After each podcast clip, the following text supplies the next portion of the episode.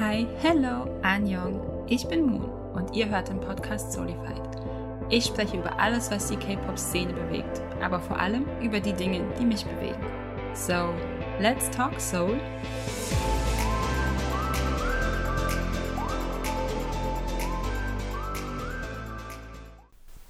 Diese Woche sind wir für euch zurück mit vier Male Solo Artists, die wir euch gerne vorstellen möchten, die ihr wahrscheinlich auch schon kennt. Und wir dachten uns, weil wir ja auch schon eine Female Solo Artists Folge gemacht haben, dass es cool wäre, eine Folge zu haben, wo wir euch ein paar Male Artists vorstellen. Absolut. Weil es gibt auch einfach, also zumindest mir geht es so, dass ich immer gar keinen Blick so richtig für Male Solo Artists habe und so total in meiner Bubble mit den Groups festhänge, sage ich jetzt mal. Ich weiß nicht, wie es dir da geht, ob du mehr Solo Artists hörst.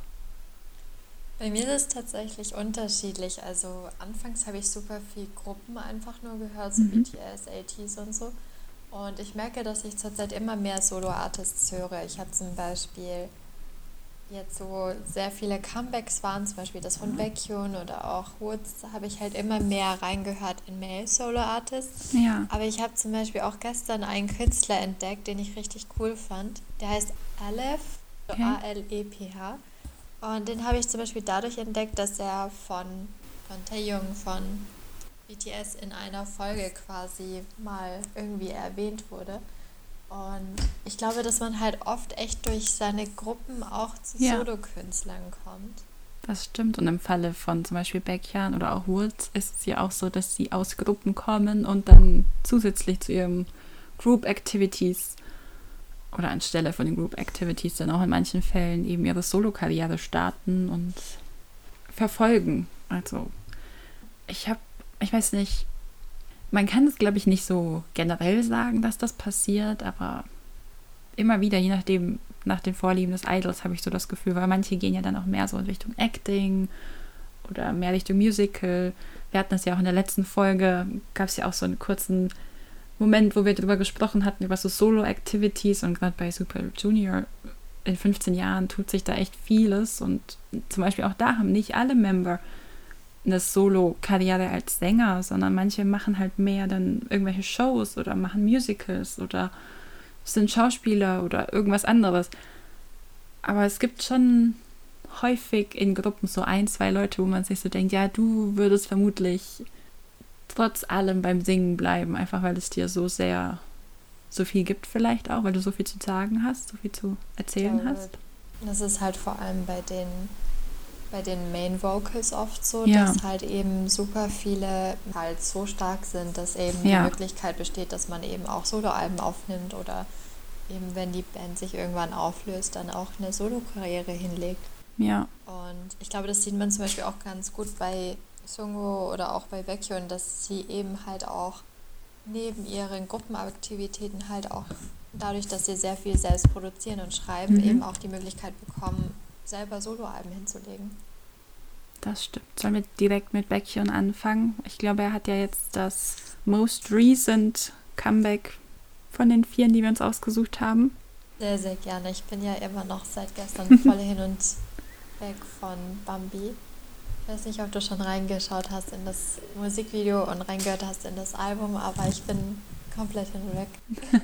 das kann ich verstehen als, glaube ich, der erste Teaser online kam, hat meine Timeline auch nur geschrien.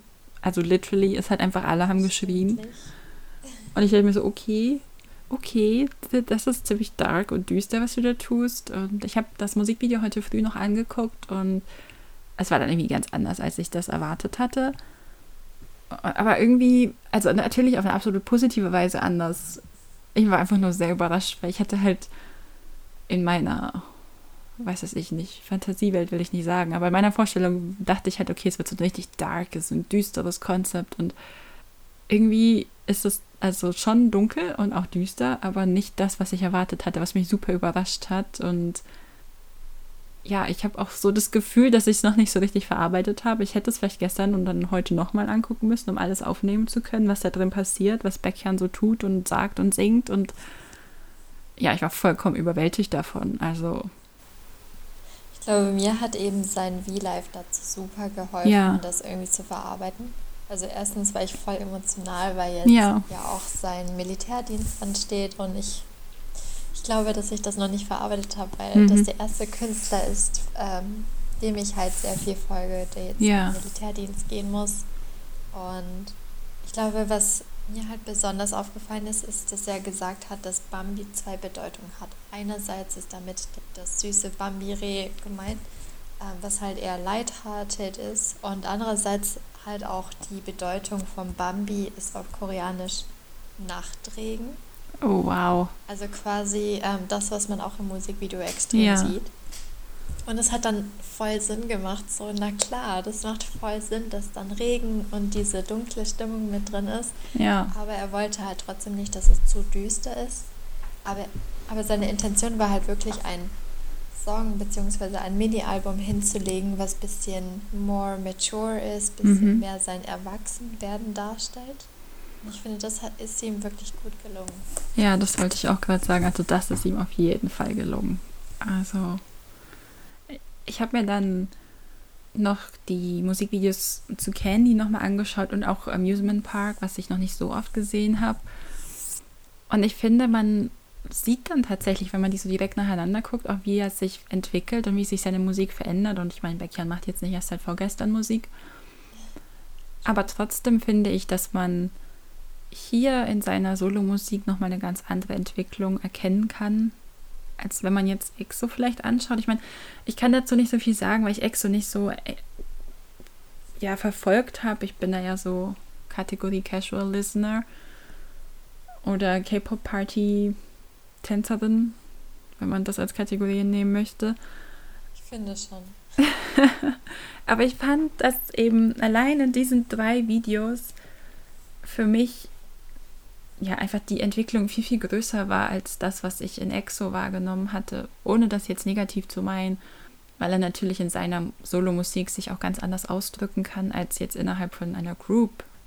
Aber das hat mich einfach sehr fasziniert. Ich meine, es ist halt auch, man muss halt auch bedenken, dass es EXO seit 2012 gibt. Ja. Baekhyun ja. ist, seitdem er elf ist, ist er dabei, sich als Künstler, beziehungsweise seitdem er elf ist, bildet er sich ja auch als Sänger immer weiter aus. Ja. Und das muss man sich ja auch erstmal vorstellen, dass dieser Junge, das seit, dieser Mann, dieser Mann, ähm, seit so vielen Jahren einfach schon an seinen Gesangtechniken, an Songwriting, an Producing auch immer weiterentwickelt. Und ich finde, dass man das in so kurzer Zeit ja auch schon beobachten konnte. Er hat ja Anfang 2021 sein erstes japanisches Album ja. rausgebracht. Und ähm, ich finde, bei Get Alone hatte man halt auch eine ganz andere Stimmung, als es jetzt bei Bambi der Fall mhm. war. Ich muss ehrlich gestehen, ich habe das japanische Album von ihm noch nicht angehört. Es ist halt irgendwie, also es hatte von der Stimmung her, finde ich, eher was von Delight.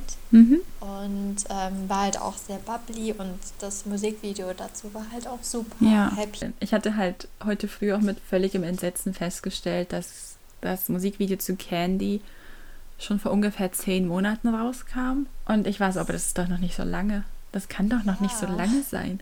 Also, wir kann, ich dachte, dass die Promotions waren. Ja, ich hab, konnte das, also auch das konnte ich so gar nicht verarbeiten, dass das einfach schon zehn Jahre sind. Das, äh, zehn Jahre, wow, zehn Monate sind. Es kommt mir nicht wie zehn Monate, erst recht nicht wie zehn Jahre vor, um Gottes Willen. Eher so wie zehn Wochen gefühlt. Weil ich weiß nicht, wie er das gemacht hat, aber für mich war Beckjan jetzt auch in den ganzen Monaten dazwischen immer irgendwie präsent, obwohl ich ihn jetzt wirklich nicht verfolgt habe. Also es kann vielleicht an meiner Timeline liegen, dass die einfach sehr Beckjan verliebt ist, was ich voll verstehen kann. Aber wie gesagt, es kam mir nicht so vor, dass, dass jetzt Candy schon zehn Monate her ist oder auch Amusement Park eben schon drei Monate her ist und ich kann mir das auch gar nicht vorstellen, weil ich weiß noch, als Amusement Park rausgekommen ist, das war ja, ja. kurz vor Weihnachten, ja. ich habe das rauf und runter gehört. Ich liebe Amusement Park so sehr. Und meine Eltern mussten sich das dann auch über Weihnachten sehr oft anhören, ob sie wollten oder nicht. Und ich finde, dass man bei Baekhyun eben immer wieder neue Sachen bekommt. Also es gab jetzt, er hat ja dann auch mit Super M promoted. Ja. Er hat ja jetzt auch immer wieder Solo Projekte gehabt und ich finde, er ist nie irgendwie von der Bildfläche verschwunden. Allein schon letztes Jahr hatte er ja so viele Releases. Ja. Und es sei ihm gegönnt. Absolut, der lässt sich nicht mehr in den SM-Dungeon verstecken. Gar nicht mehr. Was ich auch gar nicht auf dem Schirm hatte, war, dass er mit Delight ja auch die meisten vorbestellten mhm. Albumzahlen hatte als Solokünstler. Ja. Wobei hat er nicht den Rekord jetzt mit Bambi schon gebrochen? Ja. Also, weil das, das war das, was ich auch, so cool. gelesen habe. Er bricht seine eigenen Rekorde. Ja, das ist halt auch mal, wenn du das Level erreicht hast, dann. Ja. Also, was, was gibt es da noch, was du noch erreichen kannst? So. Vor allem finde ich, ist das so beachtlich, weil in Südkorea ist es ja so, dass nicht jeder hört halt K-Pop. Ja. Viele Menschen hören ja auch ganz andere Künstler und vor allem Solokünstler sind halt eigentlich beliebter, so wie es bei uns ja auch oft ja. ist im Musikmarkt. Und wenn du dann es schaffst, dass du so gut platzierst als Solokünstler und dann eben auch so stabil bist als in deiner Karriere, das ist halt wirklich beachtlich. Hatte er nicht auch mit Delight das sechs erfolgreichste K-Pop-Album, also bei Mail, glaube ich. Irgendwie sowas hatte ich auch gelesen. Ich bin mir jetzt nicht mehr sicher, nicht, dass ich was voll verwechsel, aber es war sehr, sehr, sehr hoch platziert. Er hat ja jetzt auch in den iTunes-Charts ja. in 32 Ländern Nummer 1. Ja, das ist schon krass. Also allein auf sich die Masse vorzustellen. Irgendwie, ich glaube, mit Delight hat er ja in der ersten Woche oder so eine Million oder was am ersten Tag? Nee, die erste Woche waren, glaube ich, eine Million Alben oder so, die er verkauft. Also. Die Menge an Alben. Und jetzt ist er ja schon wieder, glaube ich, über 700.000 oder so, kratzt an den 800.000 in nur zwei Tagen. Ja, er hat ja jetzt schon eine Million Pre-Orders gehabt. Also er ist Ach, der erste Million-Seller okay, Solo-Artist. Ich hatte immer nur Zahlen gelesen von irgendwie 700 irgendwas. Das Witzige war, bei dem, bei dem Livestream war es eben so, dass die Zahlen immer weiter gestiegen sind. Ja. Er meinte auch so, dass es wirklich, als hätten wir hier gerade so eine Live-Übertragung. das war total cool, irgendwie auch zu sehen, ja. wie sehr er sich freut. Ich, es gibt halt, glaube ich, auch einfach, also selbst bei den großen K-Pop- Gruppen ist es nicht üblich, dass die eine Million Alben verkaufen, geschweige denn eine Million Pre-Sales haben. Also das ist einfach ja, das. Vor allem bei Pre-Sales. Ist halt insane. Also zum Beispiel NCT hat das jetzt äh, geknackt dieses, also letztes Jahr quasi, mhm. Mit Neozone zum ersten Mal nach vier Jahren. Ja. Ich meine, bei BTS sind wir es irgendwo ja gewohnt. Aber zum Beispiel bei den meisten Gruppen ist es halt noch nicht so weit. Und wenn du als Solokünstler das so weit schaffst. Ja. er ist nicht ohne Grund als Best Male Artist äh, ausgezeichnet worden. Ja, ich musste auch so lachen. Sungmin von Stray Kids hat irgendwie auf Bubble wohl geschrieben, sowas nach dem Motto, was übersetzt wurde in The King of K-Pop is back. Ja. das hat mich voll gefreut. Ich meine, wir wissen alle, dass Sungmin Vocalists vergöttert und Baekhyun ist da ganz weit mit oben, ganz weit mit vorne. Auf jeden Fall war ich der Meinung, dass Sungmin ihn schon mal gecovert hätte und wenn er es noch nicht hat, dann Sungmin, go for it. Ja. Wir sind absolut hier dafür. Ich finde auch, dass Baekhyun nicht nur ein unfassbar guter Künstler ist, sondern ja. er ist auch super sympathisch. Mhm, absolut so. Also, der wirkt immer so am Boden geblieben. Ich hatte irgendwie so Videos und Screenshots gesehen von seinem V-Live. Ich weiß jetzt nicht genau welcher war, aber irgendwann einer von den letzten, aus den letzten Tagen, wo er einfach am Sofa liegt, die Beine über ja. die Rückenlehne und irgendwas an seinem Handy macht. Und ich denke mir so, okay, aber dir gucken gerade 2,8 Millionen Leute zu. Are you fine? He is absolutely fine. Und sowas ist es halt, was ihn unfassbar sympathisch macht. Oder auch, dass ja. er einmal bei einem super ähm, Interview gemeint hat, I like all food. I don't discriminate. Und ich dachte so, ja. Das stimmt, glaube ich aber ich, tatsächlich so gar nicht. Ich hatte gelesen, er mag wohl keine Gurken, wo ich mich nur frage, was haben denn alle diese Idols damit, dass sie keine ich Gurken essen? auch nicht. Auch bei ATs, alles so, ih, Gurken. Ja, hier Minhyuk von Monster X, der, den kannst du mit einer Gurke jagen. Und ich frage mich immer so, was, was ist an einer Gurke so schlimm? Ist es die Farbe, die Konsistenz, der Geschmack? Sind unsere Gurken in Deutschland irgendwie anders? Ja, habe ich was verpasst? Gibt es, bin ich komisch, weil ich Gurken total gerne esse und. Nee, ich mag Gurken auch voll gerne. Also, so. Ist irgendwas, was ich verpasst habe? Ja, das frage ich mich auch immer.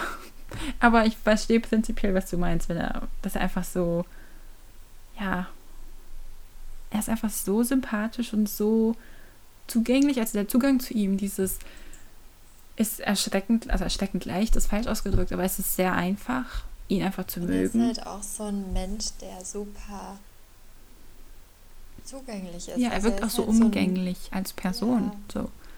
irgendwie ist er so ein Ich, muss, bodengebliebener, unkomplizierter Mensch. ich musste da auch irgendwie an dieses eine Interview in Amerika denken, wo er so meinte, ja, you can call me Bacon. Und ich, das war, glaube ich, eines der ersten Super Ja, M-Interviews überhaupt, die ich Ellen gesehen habe. ne? Ja, genau. Und er so, you can call me Bacon. Und ich war so, okay.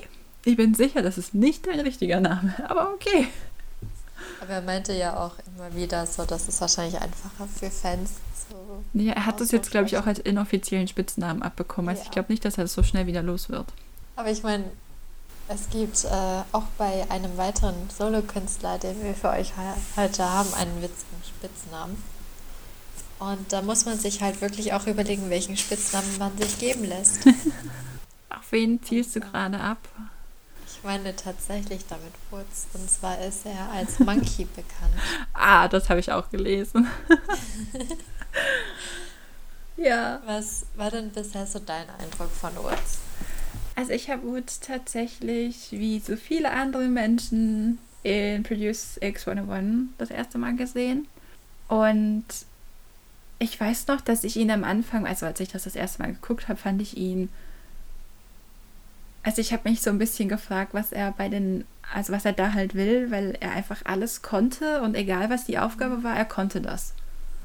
So, und Ja. der hat auch nicht viel gestruggelt, so vom ersten Gefühl her, vom ersten Eindruck. Ich habe dann auch nicht so extrem auf ihn geachtet gehabt damals.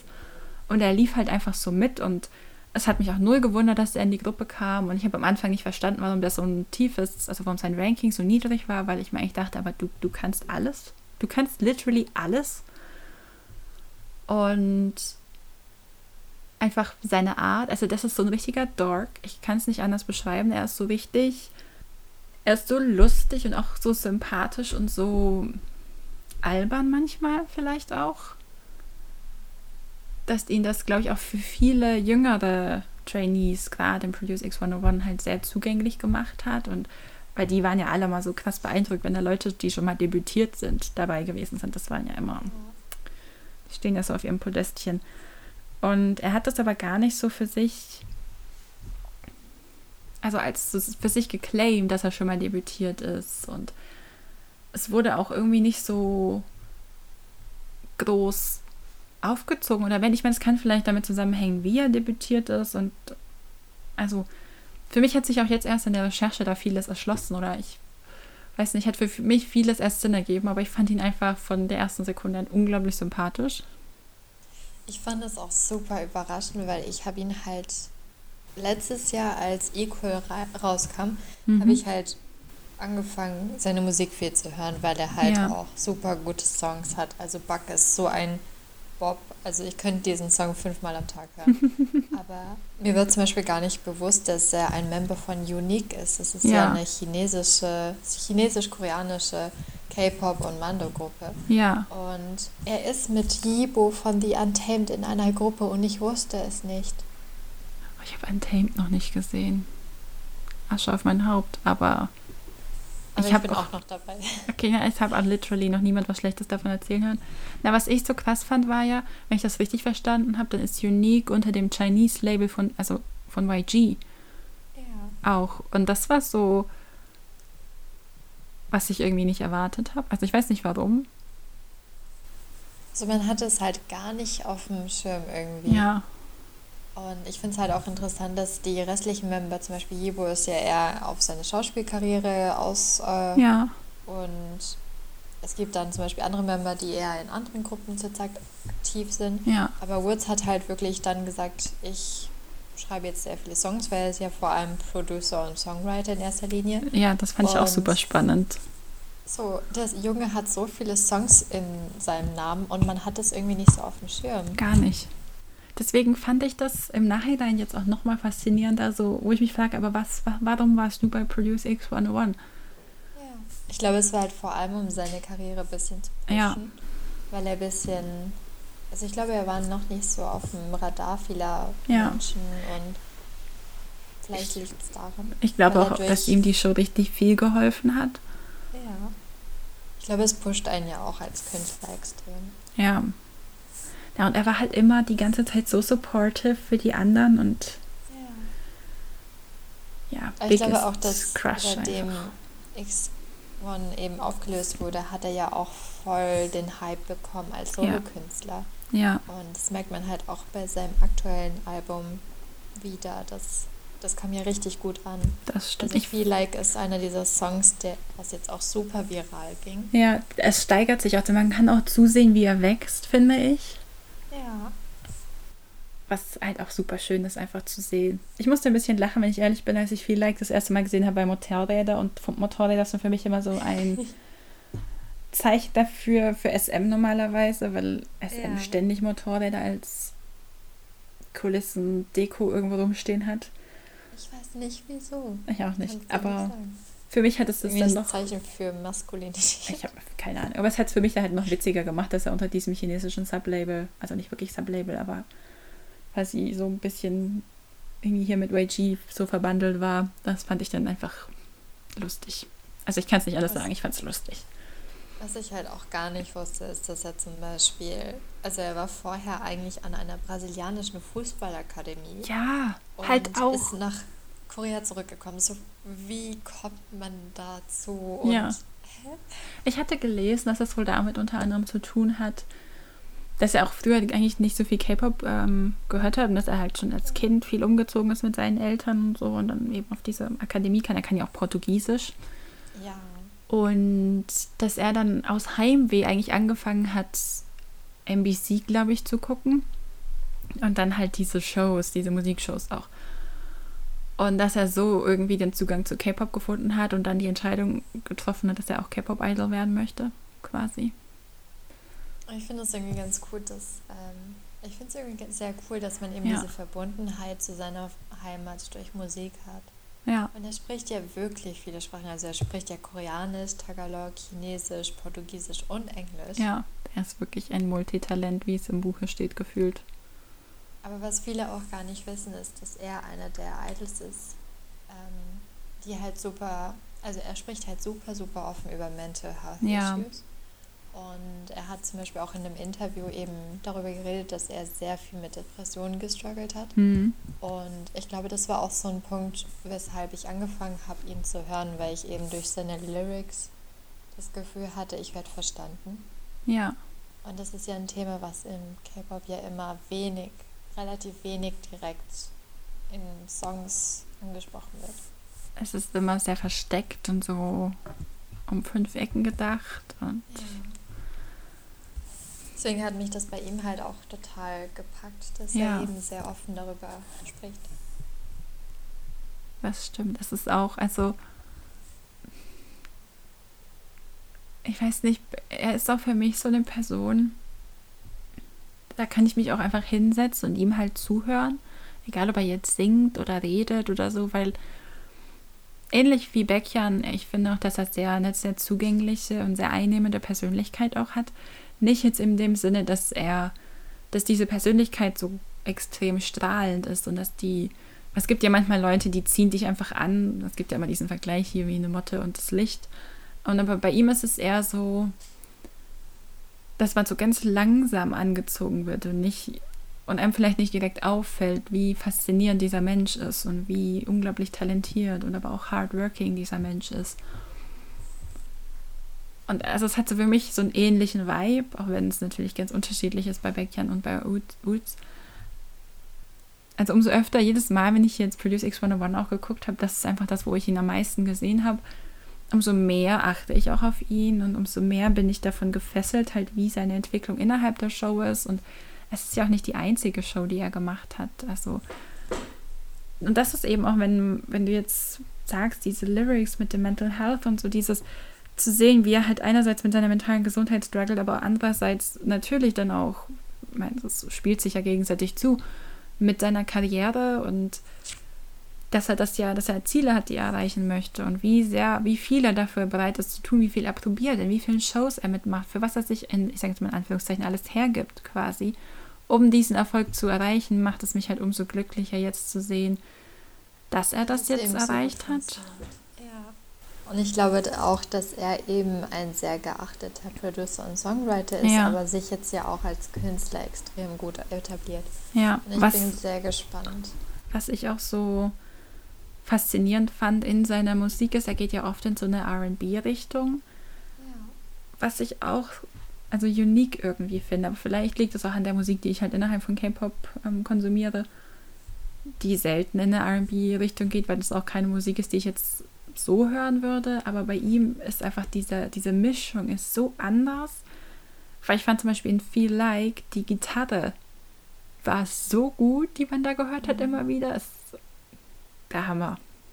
Was ich auch interessant finde, ist, dass Baekhyun ja auch extrem in Richtung R&B geht. Aber bei Ja. ihm ist es ja eher so Richtung Synth, äh, Instrumentals und halt eher sehr viel Falsetto und Ja. Adlibs. Und bei Woods ist es ja eher so, dass er ja R&B eher kombiniert mit sehr viel, was in Richtung Trap und House und so geht. Ja, Also ich glaube, bei Buck kann man das auch extrem gut hören, dass er eben auch ganz anders nochmal dran geht als Rapper vor allem. hm. das Und ist er dann das hat extrem nächste. coole Bässe immer mit drin. Ja, der kann so gut rappen und so gut singen. Sein Flow ist halt auch mega cool. Ich finde es Also mega faszinierend.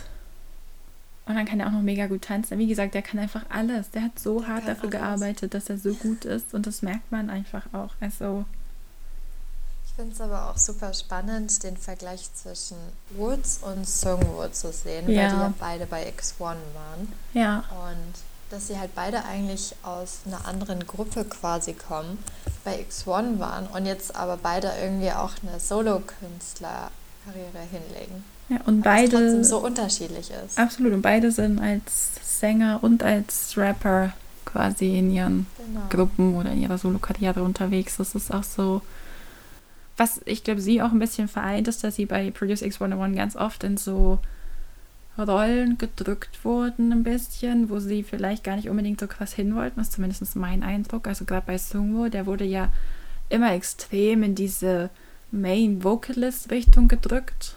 Mhm. Und dann erstes Comeback mit Big Din und er ist einfach neben Hansel der zweite Rapper und ich war mir so, okay, how did this happen? When did this happen? Und einfach diese zweite, ich fand das auch, das ist jetzt ganz abseits vom Thema, aber das hat mich schon länger beschäftigt. Dass zum Beispiel bei Johann von Way, der wurde auch immer in die Schiene Rap gedrückt, weil er halt richtig, das richtig gut kann. Das ist einfach, er hat so ein angeborenes Talent dafür. Dabei würde der super gerne auch singen. Und er durfte aber in X1, kannst du an einer Hand abzählen gefühlt, wie oft er singen durfte. Der musste immer rappen. Mir Und die Frage ist halt auch immer, das ist mir zum Beispiel seit der Folge ähm, von letzter Woche mit Ja. über Super Junior aufgefallen. Und zwar ist es ja auch oft so, dass man sich als Fan fragt, so warum hat der jetzt so wenig Lines Ja. oder so. Aber oft wissen wir ja auch gar nicht, was zum Beispiel in den, was dahinter steht, Szenen warum. dahinter steckt. Also es kann jetzt zum Beispiel sein, dass jemand sagt so, hey, ich will gar nicht so viel singen Ja. oder ich will jetzt eigentlich auch mal singen oder nicht rappen und ich glaube, dass sowas halt auch hinter der Bühne ja auch passiert, was wir gar nicht mitbekommen. Ja. Das hatte es ist mich dann auch. interessanter zu sehen, dass sie eben dann in ihrer Ja. Gruppe jetzt eine andere Rolle einnehmen. Ja, das hatte mich auch so an die, ich weiß nicht, also an die Fanaufschreie, die man ja bei ganz vielen Comebacks immer hat, so, "Hm, warum hat nicht so mehr Lines? Warum hat nicht mehr Screentime? Warum ist das und das und das so und so? Wo ich mir auch mir dachte, so, ja, ich meine, klar haben viele Gruppen nicht die Freiheit mitzuentscheiden, wer vielleicht was singen darf, aber ich gehe davon aus, dass die halt im Optimalfall sagen können, womit sie comfortable sind und womit nicht. Vor allem sieht man ja auch zum Beispiel, ähm, es- NCT macht das öfters, dass sie Ja. quasi Videos machen, wo man eben sieht, wie sie den Song aufgenommen haben. Ja, Und dann, üb, ähm, dann üben sie halt alle verschiedene Teile ein Ja. und singen es ein und dann schaut man halt, was pass passiert Ja. halt besser. Und so werden halt oft die Lines bestimmt. Klar, man ärgert sich dann halt oft ähm, als Fan, aber ich glaube, dass halt sowas auch oft berücksichtigt werden sollte, dass Ja. sowas ja nicht einfach so passiert, so nach dem Motto, absolut. hey Mark, du bekommst jetzt wieder die meisten Lines Ja. oder so. So, also mir ging das bei God's Menu auch ganz extrem so, weil ich auch, meine, natürlich fand ich super schade, dass Minho nicht wirklich viele Lines hat und fast keine Man hat ihn ja auch kaum gesehen. Ja, und du hat, er hat eigentlich nur gesungen, wenn eh alle anderen auch gesungen haben, gefühlt. Aber ich dachte mir, also immer eigentlich, ich weiß ja, oder Stray Kids gibt ja viele Einblicke auch, wie sie ihre Musik machen, ähnlich wie NCT sind die da relativ offen oder kommunizieren auch viel, weil sie ja in so weit Three Ratcher ja immer eigentlich in die Prozesse involviert sind. Und es gibt kein Lied auf dem Album, in dem nicht Three Ratcher oder einer oder zwei Member davon in dem Prozess des Liedes mit involviert sind.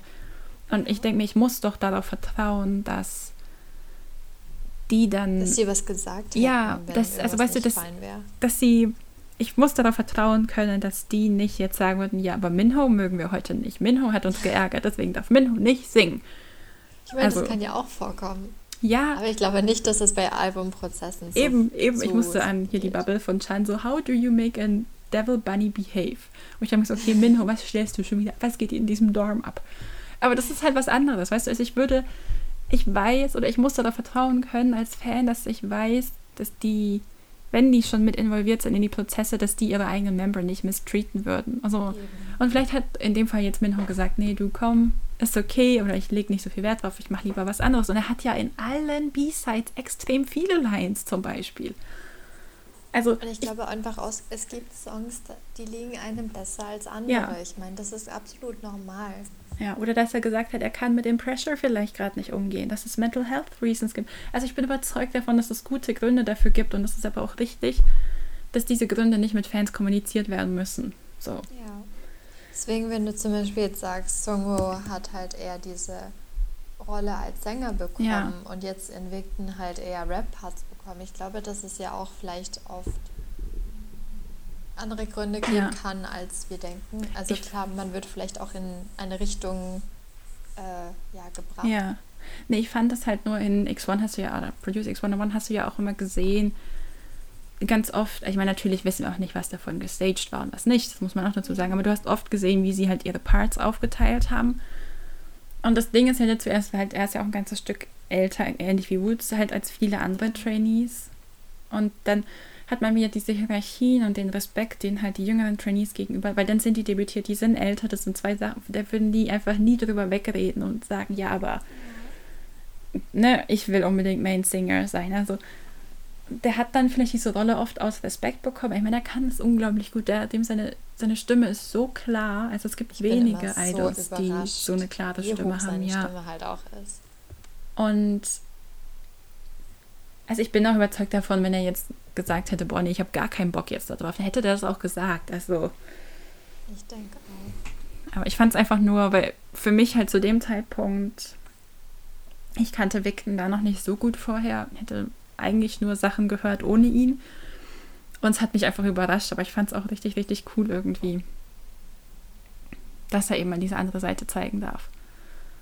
Ich finde es auch super interessant, jetzt auch, wo er bei dem Victon-Album äh, dabei war ja. wieder, dass er jetzt ja auch irgendwie ganz anders war als jetzt zum Beispiel bei seinem eigenen Solo-Album ja. Fame.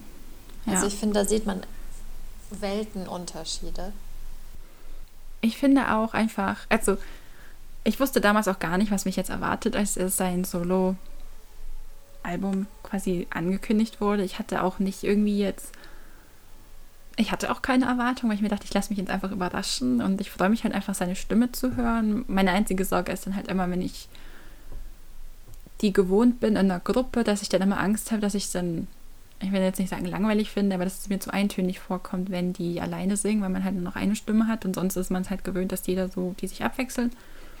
Ja. Aber das hatte ich gar nicht. Und Sacrifice ist einfach auch so ein schöner Titeltrack. Also auch das Video dazu und alles und seine Stages. Ich meine, ich fand die Klamottenauswahl ein bisschen weird, aber das ist Geschmackssache. So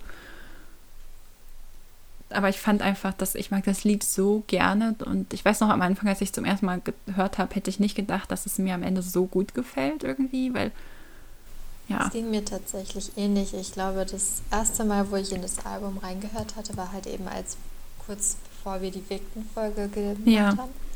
Und ich weiß nicht, ich bin manchmal skeptisch, was Soloalben angeht, weil man halt eben dann auch irgendwie was gewohnt ist aus den Gruppenaktivitäten ja. und dann ist es halt komplett anders.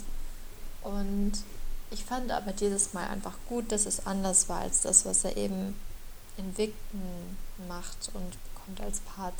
Und dass man hier halt eben auch sehen konnte, was er alles kann. Ja. Also ich glaube, dass Songo auch unfassbar viel Potenzial hat. Und ich finde es super, dass er halt eben auch als Songwriter immer mehr Möglichkeiten bekommt, sich einzubringen.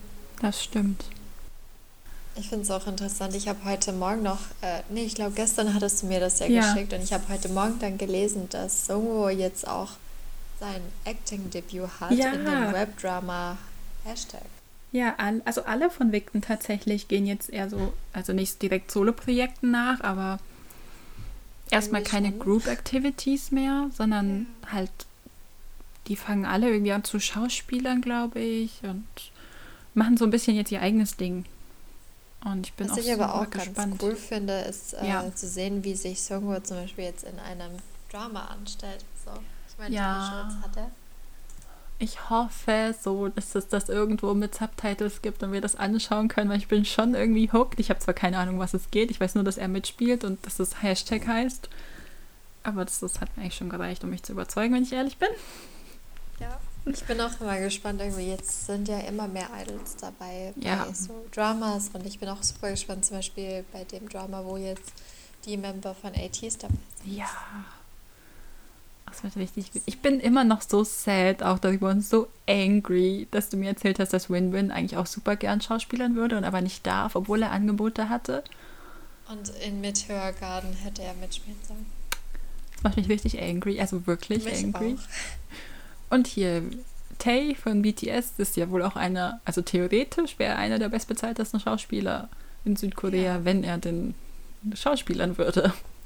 Ich sehe halt auch immer wieder, also ich habe Hwarang gesehen und Mhm. fand das halt mega. Vor allem die konstellation Ja. aus, aus den verschiedenen Schauspielern und deswegen kenne ich zum Beispiel auch Mino von Mhm. Shiny. Und ich möchte ein Hwarang, Fortsetzung, Special, was auch immer. ich fand einfach die Konstellation so gut. Ich habe es noch nicht gesehen, es steht noch auf meiner To-Watch-List. Ich, musste, ich müsste auch mal wieder weiter gucken, die, die ich angefangen habe, damit ich ein neues anfangen kann. Ich habe jetzt äh, Crash Landing endlich zu Ende geschaut. Uh, das ist noch auf meiner, das habe ich, glaube ich, angefangen schon. Aber ich habe nicht Hat so weit geguckt. aber auch echt lang gedauert, weil es halt nichts ist, was jetzt so leicht ist, dass man Ja, durchschauen könnte an einem Tag. Das Also sowieso es nicht. Dafür wäre es halt mir, glaube ich, zu lang. Ja, es ist halt auch wirklich etwas, wo man erstmal ein bisschen verarbeiten muss zwischendrin. Ja. Aber kann ich echt empfehlen. Hallo Murmel. Hi Murmel. Ich finde es immer super interessant zu sehen, dass sehr, sehr viele Solokünstler oder auch allgemein Member halt auch sehr vielen verschiedenen Aktivitäten nachgehen. Ja. Und ich glaube, jemand, der da so ein bisschen so ein Vorreiter war, war ja Eric Nam, den wir natürlich nicht vorenthalten konnten in dieser Episode. Ich finde, das ist eine grandiose Überleitung. Dankeschön. Also wirklich muss ich dir gratulieren dazu. Eric, ja. Wie hast du Eric das erste Mal wahrgenommen? Ich glaube tatsächlich durch den Afterschool Club. Ich glaube, ich hatte die Episode gesehen, wo BTS, glaube ich, nach ihrem Debüt dabei bei Afterschool Club waren. Ja. Und oh mein Gott, die waren alle solche Babys. Also Eric Ja. auch. Eric war da auch war ein denn- Baby. Ja. Was war für dich denn so das erste Zusammentreffen? After School Club. Deswegen habe ich gerade so gelacht. Ich, ich kann, glaube, es ist für viele so. ja, also ich kann mich nicht mehr an die Folge genau erinnern. Aber ich weiß, dass ich halt gerne die Energy von ihm auch immer gesehen habe. Und also ich habe auch nicht viele Folgen nachgeguckt, wo er dann dabei war als Host.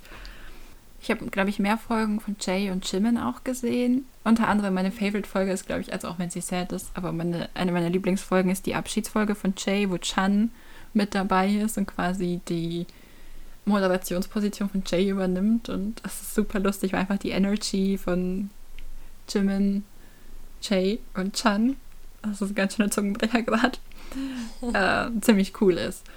Aber ja, für mich war auch eben After School Club und kurz danach habe ich tatsächlich auch schon angefangen, dann die Der Bug Show anzuhören. Mal mehr, mal weniger. In letzter Zeit höre ich sie relativ regelmäßig. Also Erics eigenen Podcast. Er hat ja jetzt, glaube ich, auch einen zweiten Podcast. Ja, ist ja jetzt auch bei Dive, bei Dive Studios immer Genau. wieder bei unterschiedlichen Contents. Ja, und er hat jetzt auch mit Dive Studios sein, ähm, diese Mindset-Sache, das glaube ich, heißt das Mindset? Mit dieser App, die sie gemacht haben, wo auch Tableau drauf Ja. ist. Ja. Aber da konnte ich leider noch nicht so reinhören, weil da Ich höre halt immer super gerne, weil es auch am einfachsten ist, höre ich halt sehr viel die Debug-Show auf, Ja. Äh, auf, auf Podcast, genau, auf Spotify. ähm, Sorry, jetzt habe ich den Wurm reingebracht. Jetzt ist vorbei mit hier adäquat moderieren. ich merke halt auch einfach, dass Eric, was Podcasten angeht, so einer Ja. meiner Lieblingsmoderatoren Ja. überhaupt ist. Also einfach Absolut. so ein unfassbar sympathischer Mensch. Absolut. Ich glaube, also Eric ist für mich auch, was das Podcasten angeht, eins der größten Vorbilder, weil ich einfach es unglaublich faszinierend finde, wie er es schafft, dass sich einfach alle bei ihm wohlfühlen in der Show. Und dass er auch jedes Mal die Energie auch an die Gäste anpasst. Ja, ja. Und einfach, wie er das moderiert und egal, ob er jetzt alleine ist oder mit jemandem zusammen, dann die Interactions mit dem Team, das immer noch mit drin sitzt, wenn er aufnimmt mit Diane und so.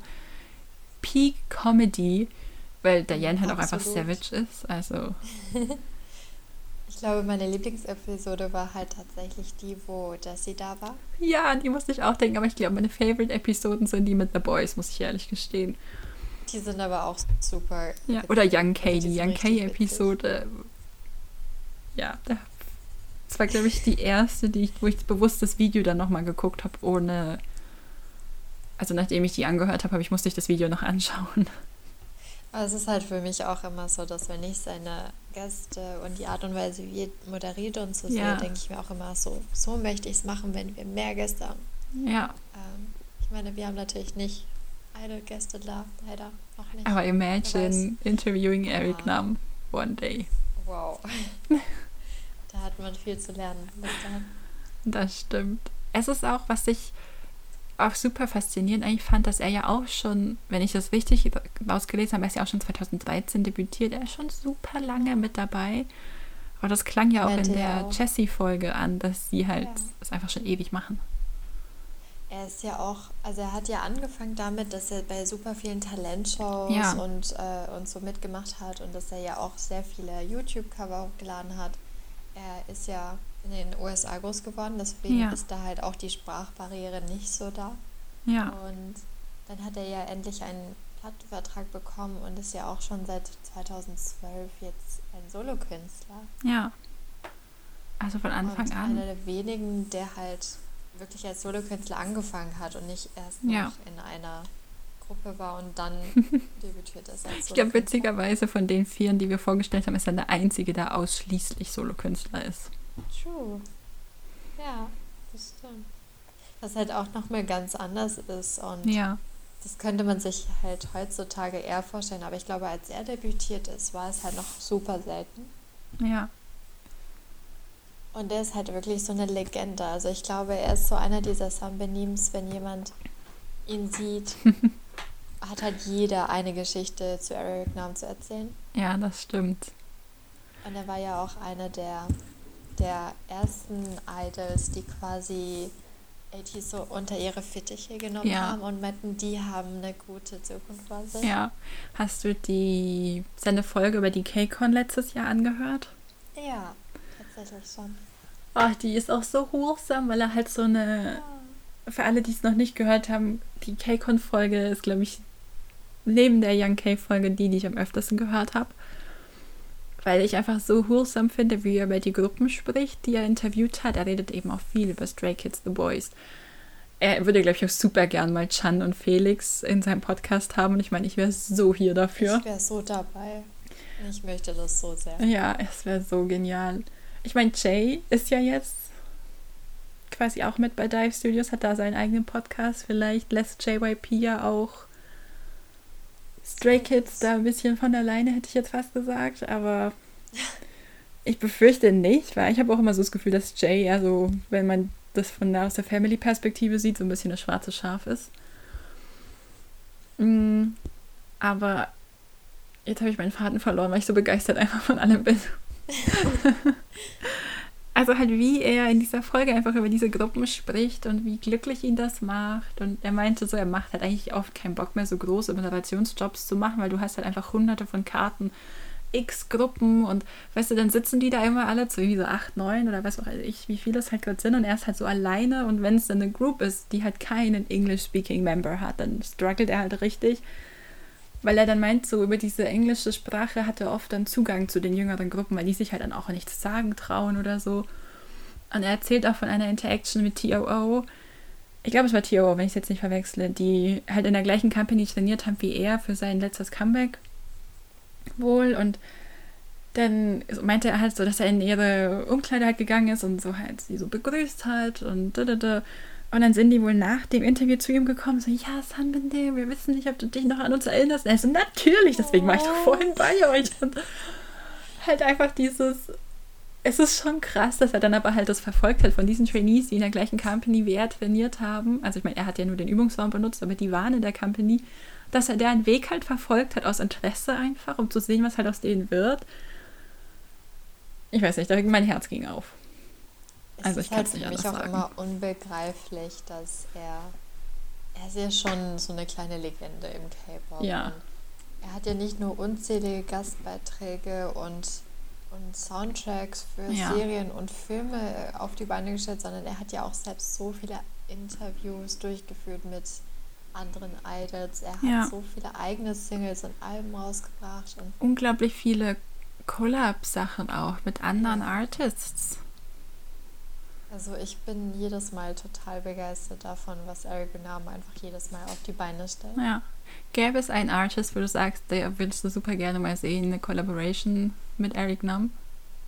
Ich glaube, ich fände von den Dynamics Jackson und Eric sehr interessant. oh Gott, ja. Oh. Ich glaube, das fände ich sehr, sehr, sehr interessant. Ja. Ansonsten fände ich es auch sehr cool, weil ähm, Eric ja auch eher in diese RB-Richtung geht. Ja. Ich glaube, ich Baekhyun und Eric sehr, sehr Oh, das wäre aber auch krass. Also es wäre so ein richtiger Herzschmerz-Song, glaube ja. ich. Ja. Was wäre denn dein Lieblingskollab mit Eric? Ich vermute, dass niemand wirklich überrascht ist, wenn ich sage, es wäre Young K. mein biggest soft spot probably in K-Pop ist Young K. Aber einfach auch, weil die Folge von den beiden auch so hilarious ist und ich weiß, dass Young Kay für Eric schon Lieder geschrieben hat. Yeah. Und da gibt es auch dieses, wo er meinte so, ja, und hat ihm das dann geschickt und dann hat Eric ihm halt einfach nicht geantwortet und er dachte dann, sein Lied war halt nicht gut genug und es wird nicht genommen und dann war es einfach auf Erics Album und er wusste nichts davon so ungefähr. Und Eric dann so, ja, yeah, I'm bad at texting, so ungefähr ist die Message, die so rüberkam. Weil das halt ist ja, dass Eric ja die ganz verschiedene Fans jetzt mittlerweile ja. antextet. Ja. Deswegen ich die Ausrede nicht mehr. oh, ich liebe einfach diese, also seine Communication mit den Fans an sich auch, oh mein Gott. Seine Kommunikation, seine Art, wie er mit Fans kommuniziert auf Twitter ist einfach, please teach me, I want to do it the same way. Also nicht, dass ich Fans hätte, aber ich finde das so faszinierend. Weise, mit Menschen ja, ist halt ja etwas, was sehr umgänglich, also er hat eine super umgängliche Art. Ja. Aber er, kann, er hat auch diese magische Fähigkeit, dass man sich bei ihm, glaube ich, sehr wohl fühlt. Ja. Und ja. es gibt kaum Interviewer, die sich so gut einfach auch in die Rolle der Gäste herein, hineinversetzen können, wie ja. es eben bei Eric der Fall ist. Absolut, ich stimme allem zu, was du gerade gesagt hast. Ich unterschreibe das sofort. Weil es ist halt nochmal was anderes, wenn du wirklich selbst ja auch Künstler bist, ja. sondern aus dieser Künstlerperspektive Leute interviewen kannst. Das stimmt. Ich glaube, er kann halt auch, er hat eine, also er hat ein ganz anderes Verständnis dafür, wie jetzt zum Beispiel wir, die das nur konsumieren, aber er hat ein ganz anderes Verständnis dafür, weil er selbst in dieser Industrie drin ist, wo wir sie ja nur von außen betrachten können. Und das ist auch so spannend, einfach dieses, sein Blickwinkel halt auf alles. Und ich meine, es ist jetzt nicht so, dass man sagt, boah, er plaudert irgendwie krass aus dem Nähkästchen, aber er hat halt halt mit vielen Leuten so Geschichten, weil er die dann mal da getroffen hat und hier und auch die eine Story, ich weiß gar nicht mehr, in welcher Folge, wo er darüber erzählt, dass er jetzt einen neuen, irgendwie bei einem neuen Stylisten war und keine Ahnung. Und dann war er hier in LA, also die Klamotten für seine Tour, was glaube ich, oder für sein Album, ich weiß es nicht mehr, ausgesucht hat. Und auf einmal steht da halb 17. So. Und dann denkt sich natürlich 17 und hat eigentlich nicht, dass er keinen Bock hätte, aber er ist halt in Schlapperklamotten und will einfach nur seine Arbeit machen. Und dann zwei Wochen später ist er eben bei diesem Stylisten in Südkorea und wer sitzt neben ihm? Die Hälfte von 17. Und halt wie er diese, also seine Art, wie er auch dann Geschichten erzählt und es ist einfach wholesome. Also, es gibt ja auch immer wieder diese, diese Videos bei Wow, wo eben verschiedene Schauspieler, Sänger und so Ja. ihre Skincare-Routine vorstellen dürfen. Und ich glaube, es gibt keine einzige Episode, die ich so gut finde wie die von Eric. Ja. Er, er ist halt einfach ein, ein Mensch, dem man gerne zuhört. Oder Absolut. auch, ähm, er hat zum Beispiel eine, ein YouTube-Video rausgebracht, wo er Kimchi macht. Ja. beziehungsweise wo er Kimchi Jjigae macht. Und ich bin immer, immer, so, ich sympathisiere sehr für Menschen, die eben einfach so, ja, so leicht umgänglich sind und eben halt auch nicht so über anderen stehen Das stimmt. und das halt auch so zeigen. Also ich glaube, Eric ist als Mensch in echt ja auch nicht so viel anders. Das glaube ich auch. Ähm, oder ist es auch so, dass er mit einer, einem englischen YouTuber-Duo, nämlich Korean Englishman, hat er ja viele Videos in Ko- Korea gedreht, Mhm. wo er eben mit ihnen zum Beispiel auch in Korean Barbecue-Restaurants geht oder eben ihnen zeigt, wie man in Koreanisch äh, bestellt. Und er macht das so, als wäre er der beste Ja. Freund. Also es ist halt, ich möchte diesen Mensch echt mal treffen. Ich würde auch sehr viel Eric, dafür you geben. got my number. Ja, Eric, schreib uns doch. Wir, wir machen das wirklich. to und so. Ja. Ich glaube, das ist auch eine sehr happy Note, um die Folge in Anführungszeichen zu beenden, um ins nächste Segment überzugehen. Was denkst du? Ich denke, das ist eine wundervolle Überleitung gewesen. Sehr gut. Hattest du denn News für diese Woche? Wisst ihr was? Also ich glaube, wo ich persönlich immer noch am ges äh, super gespannt drauf bin, ist, dass Film Out von BTS ja rauskommt diesen Ja. Freitag. Also wenn Ja. wir das aufnehmen, ist Ist das schon diesen Freitag? Oh mein Gott. Es ist diesen Freitag. Ähm, deswegen Film Out. Da bin ich super gespannt. Ich bin so Und- gestresst schon wieder. Ansonsten habe ich diese Woche noch nicht so viel mitbekommen, außer eben, dass super viele jetzt Schauspielkarrieren anfangen und Jep Jungchan hatten wir letzte Episode doch auch von Vic, dass der auch eine Schauspielsache jetzt hat. genau. Fällt mir gerade wieder ein. Hast du denn irgendwas mitbekommen diese Woche, wovon ich noch nichts weiß? Ich meine, ich weiß nicht, ob du davon nichts weißt, aber P1 Harmony haben ihr zweites Mini-Album angekündigt. Das heißt This Harmony Breakout mit dem Titel Scared. Es kommt am 20. April, also ist noch ein bisschen hin. Dann, und oh mein Gott, das war die krasseste News, glaube ich, diese Woche. Also wirklich mit Abstand die krasseste News für mich persönlich. Hoshi hat sein, Fir also sein, first, sein erstes Solo-Mini-Album mit dem Titel Ja. Spider angekündigt und das kommt auch am Freitag. Und die Teaser-Fotos, Mina, hast du die Teaser-Fotos gesehen? Ja. Hast du das Teaser-Video schon gesehen? Ja. Oh, mein Gott. Hoshi ist mein absoluter 17-Bias.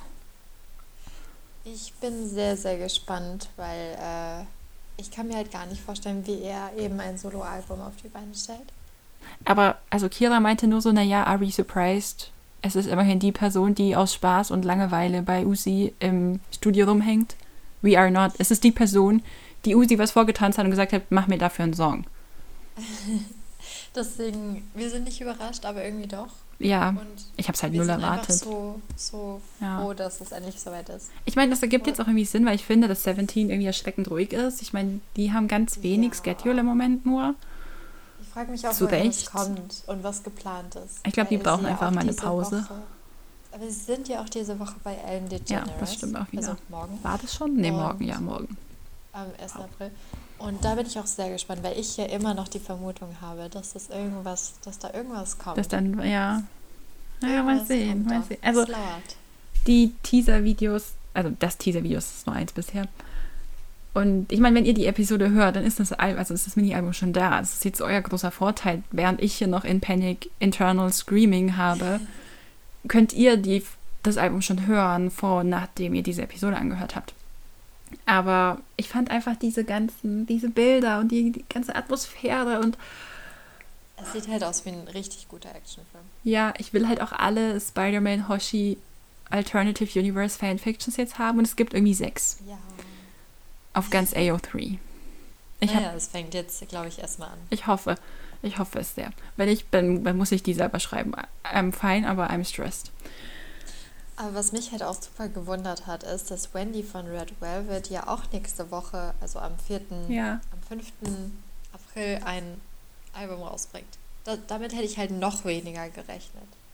Stimmt, das habe ich Red nur Velvet so ja auch im überflogen. Dungeon immer ist. Ja, immer halt. Also es ist sad. Es ist Ja. einfach nur sad. Man kann es nicht anders sagen. Und, was wir auch nicht vergessen dürfen, ist, morgen fängt Kingdom an. Ja, excuse you. Also morgen um die Zeit. Haben wir die erste Episode. Ja. Oh mein Gott, Ich ich, bin gerade voll am Stress schieben. Ja, ich auch. Ich habe letzte Woche mit meiner Freundin zusammen nochmal alle Road to Kingdom Folgen angeguckt, um mich vorzubereiten. Und ich habe dabei noch so viele gute Sachen entdeckt, so viele Sachen, die ich bei den ersten, ich weiß gar nicht, ich glaube, ich habe es jetzt zum fünften oder zum sechsten Mal angeschaut. Also ich bin echt obsessed damit. Es ist unhealthy.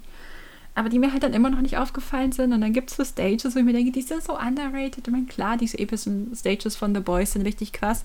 Aber die Stage von The Boys und One Us ist einfach hardcore underrated. Und die hättest du nicht verdient, auf dem letzten Platz zu landen. Ich habe halt auch die pressed. Performances nochmal nachgeschaut und ich finde, dass. Also ich glaube, dass ich ein bisschen The Boys unterschätzt hatte. Ich war halt total geflasht. Okay. Also, oh mein Gott. So, ich hatte sie gar nicht so richtig auf dem Radar. aber so die haben doch. Road to Kingdom gewonnen, Mina. Ich weiß, aber ich habe es ja nicht angeschaut und ich war halt voll so, hä? Doch, ich hätte, ganz im Ernst, ich würde so gerne Road to Kingdom zusammen mit dir gucken. Ich einfach bin, so. ich bin dabei. Wir mussten einfach mal, wenn du sowieso nach Dresden kommst, dann machen wir einen Abstecher nach Leipzig und dann gucken wir zwei Das Tage durch. Das schaffen wir. Gut. Corona geh weg, damit das endlich Ja. möglich ist. Ja, lass uns das machen. Ah, Aber ich glaube, dass uns so viel jetzt in den nächsten Tagen erwartet. ja. Ich habe ich hab auch noch Sachen. Also ich war noch nicht fertig. Oh Gott. Hau raus. Und zwar, ähm, 6 hat auch ein Comeback angekündigt mit Book of Us. Oh ja. Negan Trophy heißt es, glaube ich. Äh, Sorry, falls ich jetzt weird ausgesprochen habe. Das kommt am 19. Ich bin Sieht super gespannt. So cool aus, So das Summary mit Cover, dem Gelb. Und ich bin gespannt, wie sie es machen, weil ja das erste Member schon im Military jetzt auch ist. Ich meine, die hatten ja während der letzten Promotions schon, also quasi keine Promotions wegen Mental Health Reasons.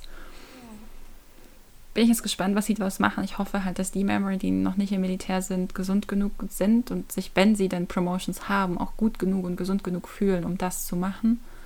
Und dann nicht irgendwo reingezwungen werden. Ja, Vor allem bin ich halt auch gespannt, wie sie das jetzt machen würden, allgemein auch mit Ja. dem Album. So, wie ist das entstanden? Vielleicht bekommen wir ja auch ein bisschen das wäre schön. Backstories und Das wäre sehr schön. Und dann hatte ich was, was mich extrem verwirrt hat letzte Woche, also diese Woche. Das TOO wurde umbenannt. Die heißen jetzt nämlich nicht mehr TOO, sondern TO1. das habe ich halt gar nicht mitbekommen. Ich auch nur durch, ich weiß gar nicht wie. Ich glaube, ich wollte irgendwas nachgucken und dann habe ich auf einmal ihren Instagram-Account nicht mehr gefunden. Ähm, und die sind, glaube ich, auch, also da gab es wohl irgendwelche, ich habe nicht ganz genau herausgefunden, was jetzt das Problem war. Aber es gab wohl rechtliche Probleme zwischen den zwei Companies, weil die ja auch durch ihre Survival Show bei zwei unterschiedlichen Companies unter Vertrag waren. Und ich habe nämlich Rumors gehört, dass theoretisch all ihre Sachen weg sind. Okay. Oh mein Und- Gott.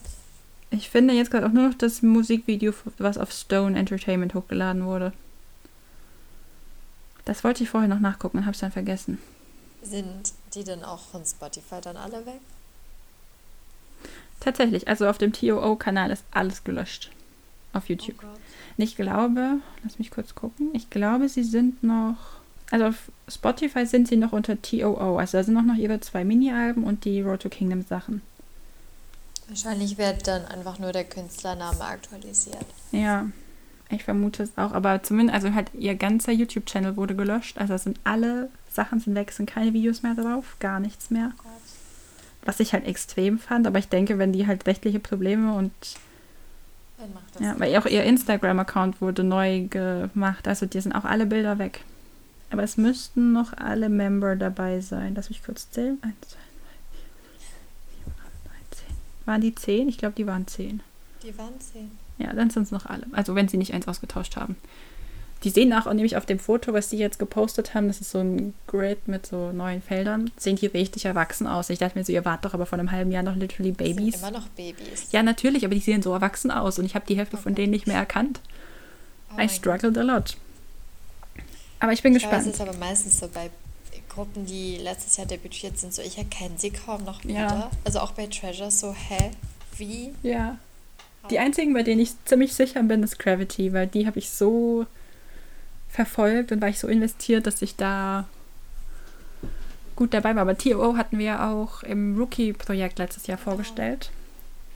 Die haben jetzt Aber morgen, vor Gravity- einem Jahr, hätten die ihr erstes Jubiläum als TOO gehabt. Also am 1. April. Ich glaube, sie feiern das sicher auch. Ja, ich hoffe es. Und meine letzte News, die gerade eben fünf Minuten bevor wir angefangen haben aufzunehmen reinkam und was mich sehr verwirrt. I need answers. Und zwar Stray Kids hat irgendwas für den 6.4. angekündigt mit dem Hashtag Mysterious Kitchen. Und auf dem Bild sind Minho, Han und? Chongen. Ich vermute es. Ja. Ich weiß es nicht. Es ist literally nichts. Es ist nur ein Bild, ein sehr hübsches Bild auf Twitter gewesen und dieser Hashtag. Und halt coming soon, 6.4.2021, 8 p.m. Korean Time. Oh mein Gott. Ich will in der Kochshow. Ja, mit Joggen, brauchen mehr Edel. Lino und Han. Ich glaube, das wird, das wird richtig, richtig interessant zu sehen, was sie da auf die Beine gestellt haben. Ja, ich bin echt Aber- gespannt. Ich denke mir da auch wieder so, hallo, wie habt ihr überhaupt die Zeit? Ja, vor allem, das mussten die ja jetzt neben Kingdom gedreht haben. Ja. Und eigentlich ist ja auch Stray Kids 2021 in der Pipeline. Also jetzt ungefähr vor einem Jahr haben sie Stray Kids 2020 veröffentlicht. Also zu ihrem, um ihr Jubiläum rum, was ja jetzt auch letzte Woche war. Und alle warten eigentlich sehnsüchtig darauf, dass wir endlich die restlichen Lieder in OT8 bekommen.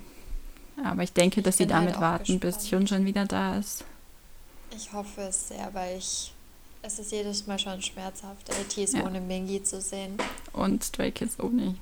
Oh mein Gott, Ja. hast du den Mini-Teaser schon gesehen von Kingdom von heute? Wo ihr Nee, Group Ranking. Minho sieht einfach so pretty aus. Oh mein Gott, ich glaube, die Bilder hattest du auf Mit diesem- Twitter. Mit diesem Oberteil und wa- was so Ja. gewebt aussieht und aber mit so breiten Stellen. We're not ready. Nein, I screamed, literally. Ellie musste alles ertragen. Ich freue mich schon so auf Kingdom. Das wird so gut.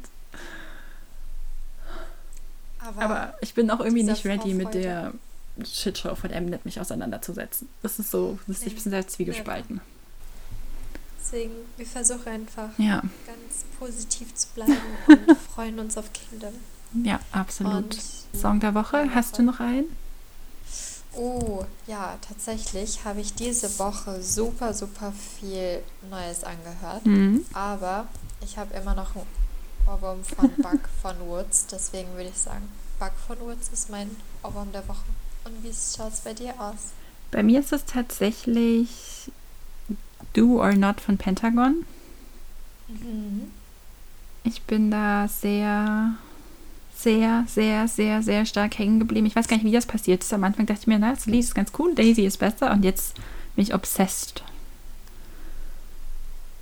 Also ist Und- bei Pentagon bei mir auch immer so. so ich höre es beim ersten Mal an und, und denke mir, okay, ja. Aber je öfter man es hört, desto besser wird der Song. Ja.